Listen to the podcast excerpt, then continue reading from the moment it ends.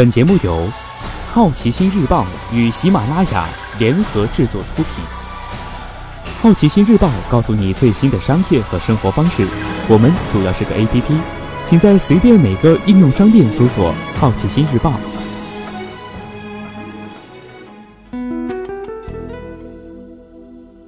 十二天极限旅行之第一天，只带手机的交不上押金，没带手机的差点找不到酒店。本次实验啊，两位记者，一位只带手机，另一个则不带手机，分别进行十二天的长途旅行。从这个实验，我们想知道，在我们如今的生活里，手机到底是怎样的一个角色？第一天，来自不带手机者罗谦的自白。这是一段有点从前慢的旅程，我假装完全不知道有个智能手机的设备，也完全不懂上网。今天是第一天，我的电脑开机时间是十八点三十分，理论截稿时间是十九点。现在是九月二十六号之前的记录文字是一千八百零七字，总字数是三千六百六十六字。因为自己舍不得关电脑，也拖稿时间是一个小时，上传完稿子的时间为五分钟。那么没手机，我多准备了这些东西，件数呢是八件，花费超过了三百五十元。平常你可能很难注意到手机这块巴掌大的玩意儿到底给你带来了多少便利，它每一次亮起都会发挥一些作用。毫不夸张地说，没有了手机，上厕所都要专门买一本厕所读物了，悲伤。下面是我出发前准备的一些东西，基本上都是平常旅行不会带的。首先呢是一块手表，代替的是手机的时钟功能。然后呢我还准备了一本笔记本和两支笔，代替了手机便签储存信息功能。第三个呢，带的是儿童防丢失 GPS，代表的是手机的报警功能。那么第四个呢，就是相机，代替的是手机的拍照功能。还有纸质书，代替的是手机阅读功能，包括名片，代替的是好奇心日报 APP。最后一个呢，就是手抄电话，代替的是手机通讯录的功能。当然啊，这些只是未完成的清单。还有很多我要去当地买的东西，比如纸质地图、旅行手册等等。由于没有带闹钟，我只能用酒店的叫起床服务。再来说到买票，真是太血泪了，次数呢超过了四次，时间达到了四点五个小时，花费了一千七百零四点五元。我最理想的状态是上海到南京用高铁，南京到青岛还是高铁，青岛至大连坐船，大连到上海坐飞机。到达一座城市，再购买去下一站的票。事实证明，太美的愿望，因为太年轻。上海虹桥购票失败，时间超过两个小时，花费了零元。在我们出发倒计时五天时，我的同事宣海伦，就是那个只带手机不带钱旅行的姑娘，当着我的面，几分钟内订满了五个地方的票。要知道，在此前一天，我恰好送朋友去上海虹桥搭动车，沾沾自喜，可以趁此机会买好前往南京的车票。万万没想到，虹桥的自动售票机上显示只售三天内的高铁票，人工柜台同理。然后呢，我又去到了上海大学飓风园的代售点，最后呢，成功了，花费了一个小时以上，花费了一百四十四点五元。万般无奈，受到打击的我在九月二十三号顶着上海的黑云压城，于下午三点出发，前往家里附近的代售点。在凭着记忆寻觅代售点的路上，我看到邮政储蓄门口赫然写着“航空机票代售点”几个字，我的眼前一亮，进门一问，并不提供此项服务。终于挪到了上海大学附近飓风园铁路代售点，成功订到了上海前往南京的高铁票，并被收取了五元的手续费。在拜托那位略严肃的售票员帮我查询了南京至青岛九月二十八号到十月三号的火车票后，他对我说：“一张票都没有了，并且非常无害地告诉我说，赶紧买机票吧，不然什么都没了，人太多。”第三个呢，就是电话订票，最后呢失败了，时间花费了半个小时以上，花费了零元。由于不知道最近的机票代售点在哪儿，我想到了电话订票。我有两个选择，第一个呢是使用公用电话，一个呢是使用陌生人的手机。我决定先试试向陌生人借手机，如果失败了就去找公用电话。万幸，可能是因为在学区附近，一位大学生模样的小哥没有拒绝可怜兮兮的我。我拨打了人见人爱的号码百事通幺幺四，经过各种转接，这一个电话打过去就说了十五分钟，这让我非常不好意思。电话订票要说清楚出发站、目的地、身份证号码、银行卡号码等各种信息，售票员全部会跟你核对两遍，颇费时间。从前手机上自主选择的自由感全然没有，你只能把自己想要的时间段等信息与对方沟通。比如，我想购买大连至上海虹桥机场的航班，一句没有票了，去浦东的都快没了，就让我哑口无言。换在平常，我就会想办法在淘宝、携程各种刷票，但现在却别无选择。电话订票迫使人们在有限的时间内快速做出选择。在支付环节，我果然出了 bug。由于没有想到过会采用电话订票的方式，我将卡里的两千元全部取了现金，前往代售点。卡内余额已经不足以支付南京至青岛、大连飞回上海两张机票，已经哭笑不得。这个电话就这么被我浪费了。之后呢，我又进行了电话订票，最后成功了。时间花费在一小时以上，花费了一千五百六十元。在历经寻找银行存钱，又一次接手机后，我终于成功的订好了票。又是一个十五分钟以上的电话，温柔的售票员善意的提醒我要记得航班信息，我才猛然想起要拿笔记本记下来。写字时手都是颤抖的。这两张机票航班号分别为 GS 七五九六 HU 七三七零。我订的票价总额是一千五百六十元，在当日去哪儿 APP 上的票价总额为一千三百四十元。那么这组对比数据呢，是由编辑补充的。由于本人的想当然以及生活处处是 bug 的体质，旅行的第一天就出现了状况。我才发现啊，原来不只是上海虹桥才有高铁，花费的时间呢是三点五个小时以上，花费了六十块钱。当我于十点到达上海虹桥火车站时，发现自己的车票上写的候车室七。要知道，虹桥火车站根本就没有候车室。我意识到自己可能走错了出发站。果然，我的出发站写的是上海站，而不是上海虹桥站。我赶紧飞奔至退票改签口退票。然后我遇见了几名与我买了同一车次的难兄难弟。只见他们退完票之后，掏出了手机查了查，说去南京也没有票了，就购买了去苏州的票。而我老老实实的去购买当日车票的窗口排队半个小时，打算随机应变。当我前面有四五个人都是去南京，但没有票，他们或是选择改变了目的地，或是坐很满的车。我已经做好了晚上出发的准备，结果那位帅气的小哥刷出一张十一点五十五的二等座，亲人呐！此后的一个小时等待时间里，我决定吃上一些热食。我走进上电梯第一家吃饺子，一位大叔过来跟我拼桌。他看我只点了六个饺子，对我数落：“怎么才吃这么几个？”正当我百感交集的喝一杯热豆浆，鼻子一酸，差点哭出来。那么今天呢？我一共正经的搭讪过六个人。由于没有手机且是路痴，我十分遵循我爹嘱咐的“路在嘴上”的原则。在我出发去上海虹桥的地铁上，大家都在埋头玩手机，自带保护膜。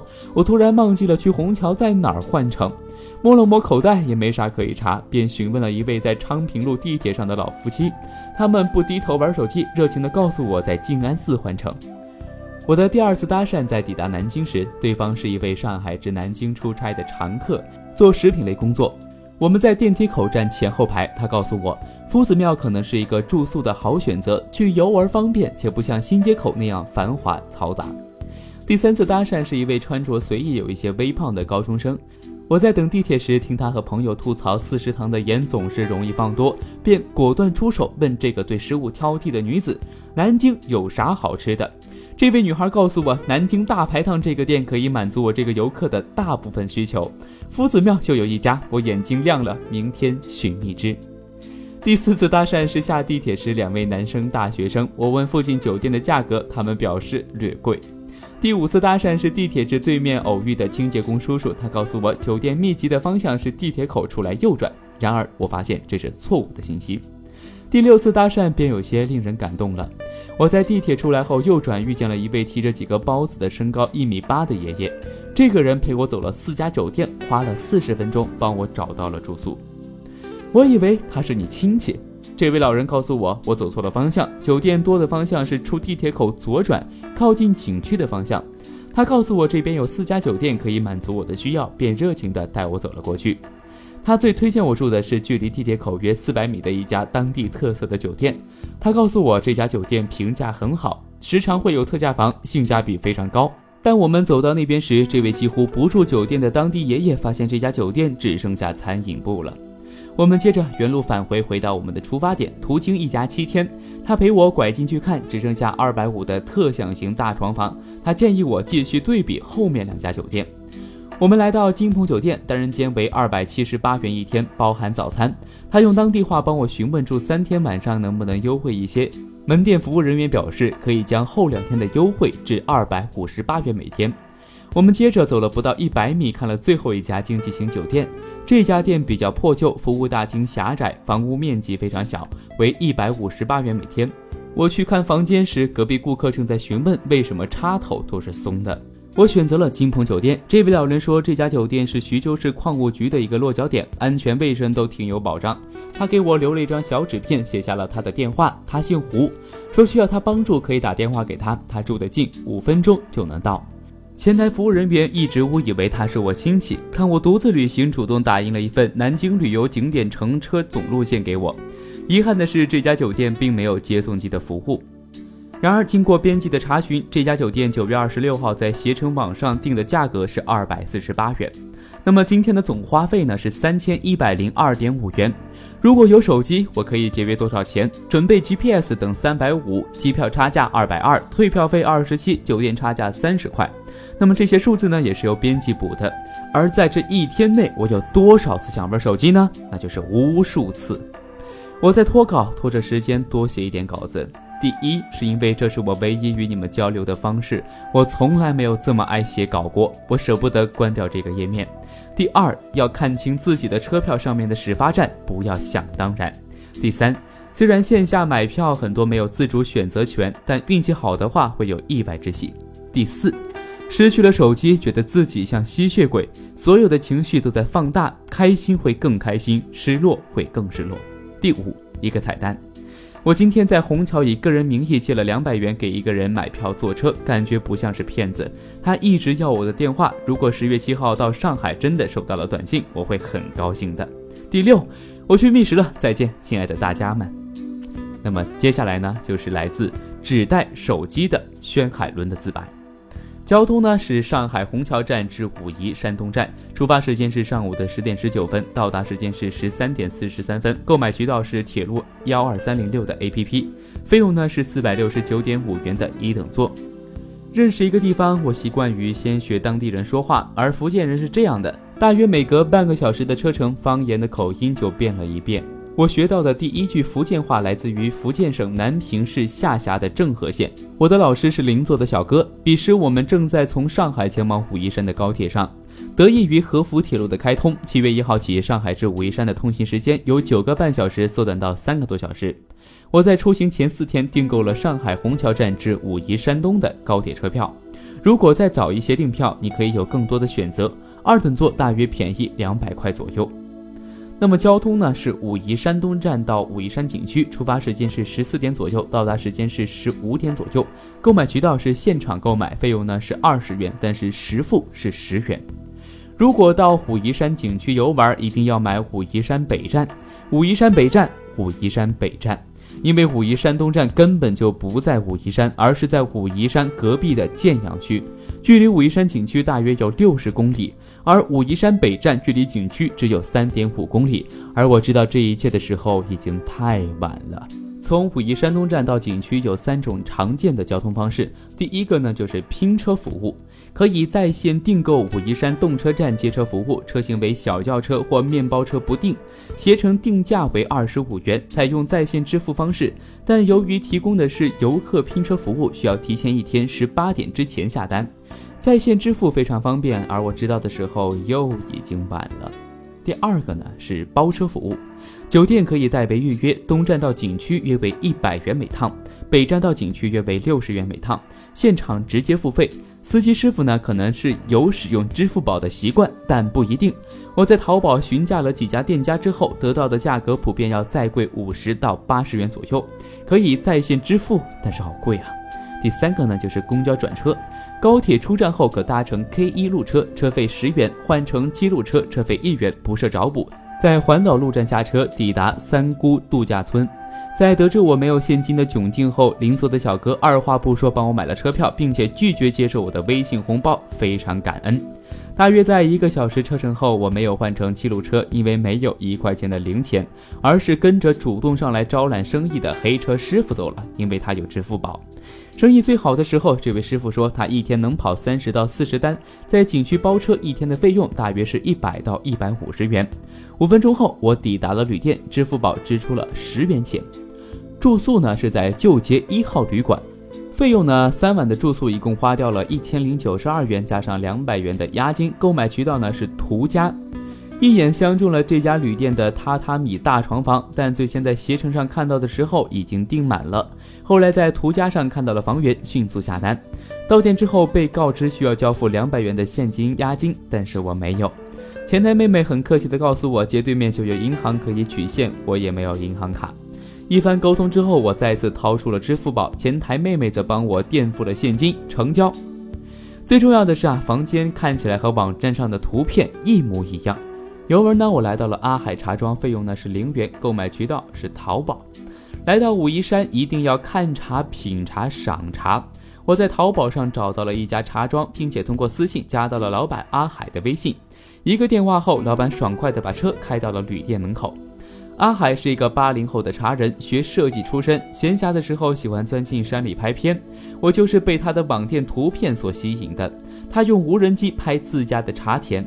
到茶厂后，他请我喝了两道茶。第一道是石煮，因为这种岩茶喝起来有股淡淡的奶香而得名。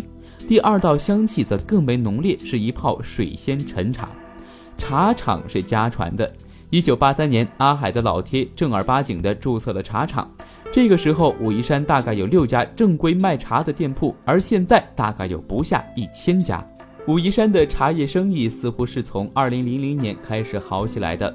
阿海家现在主要还是在做批发生意，从杭州开始，上海、广州、北京一路北上都有阿海家的岩茶，而且会到茶庄里的多数是熟客生意。